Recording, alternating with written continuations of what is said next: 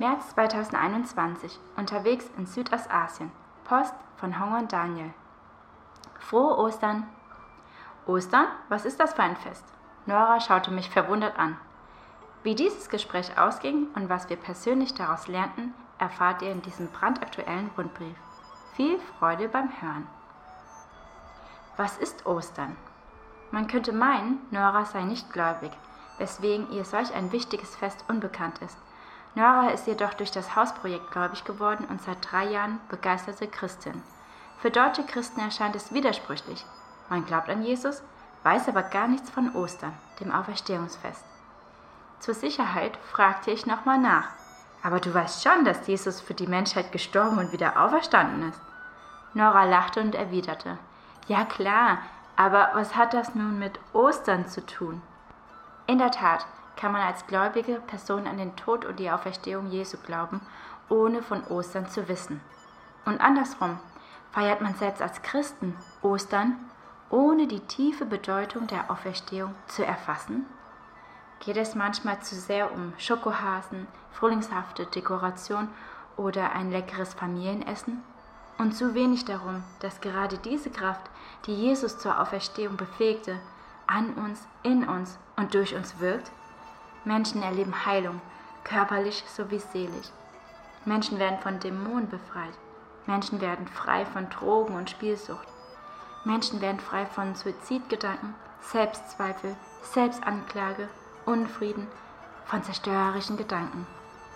Dankbaren Herzens dürfen wir nicht nur von Jesus Sieg am Kreuz berichten, sondern dürfen bezeugen, wie er ständig siegt im Leben so vieler Menschen, denen wir hier begegnen. Wir und Ostertradition. In drei Wochen ist schon Ostern. Tatsächlich ist Ostern hier vor Ort ein völlig unbekanntes Fest, sodass allein der Kalender uns daran erinnert. Nicht nur die einheimischen Christen werden kaum auf Ostern vorbereitet. Auch wenn es im Wesentlichen um die Auferstehung Jesu geht, möchten wir unseren Kindern gewisse Ostertraditionen wie das Eier anmalen, das Eiersuchen oder das Osternest dekorieren nicht vorenthalten. Es sind tolle deutsche Traditionen, die unsere Herzen auf dieses Fest einstimmen und Vorfreude bereiten.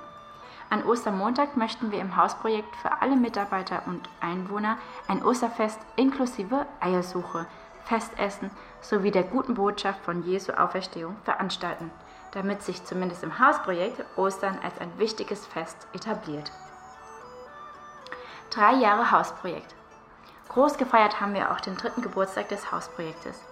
Eine ganze Woche lang gab es jeden Tag eine Überraschung, wie zum Beispiel die Einführung neuer Getränke, die Eröffnung unserer frisch renovierten Terrasse oder der Start eines Deutschclubs. Zudem konnten Gäste an einer täglichen Verlosung teilnehmen und tolle Gutscheine gewinnen. Wenn es das Hausprojekt nicht gäbe, würde ich jeden Abend von der Arbeit direkt zur Kneipe fahren und mich betrinken. Oder ich wäre meiner Spielsucht verfallen. Ja, wir feiern drei Jahre Jesu Wirken. Drei Jahre, in denen wir bei so vielen jungen Menschen miterleben durften, wie das Alte vergangen ist und was Neues begonnen hat. Drei Jahre, in denen wir so vielen unterschiedlichen Hauskreisen Raum geboten haben. Drei Jahre, in denen wir unsere Kaffeemitarbeiter auf ihrem Glaubensweg begleiten durften. Drei Jahre Sport- und Sprachclubs, Events, Workshops, Trainings, Jüngerschafts- und Leiterschaftskurse und so vieles mehr. Ihr, die uns finanziell sowie im Gebet unterstützt, dürft mitfeiern, denn ohne euch wären diese drei Jahre nicht möglich gewesen. Alltag, Eindrücke, Menschen. Seit Anfang März ist auch Talita im Kindergarten. Wir sind dankbar, dass sie bereits nach zwei Tagen eingewöhnt war. Damit haben weder wir noch die Erzieherin gerechnet. Während sie bisher so gut wie kein Deutsch sprach, ist derzeit ihr Lieblingswort Schabernack. Wir freuen uns, dass unsere beiden Kinder gerne in den Kindergarten gehen. Euch allen ein segensreiches Osterfest.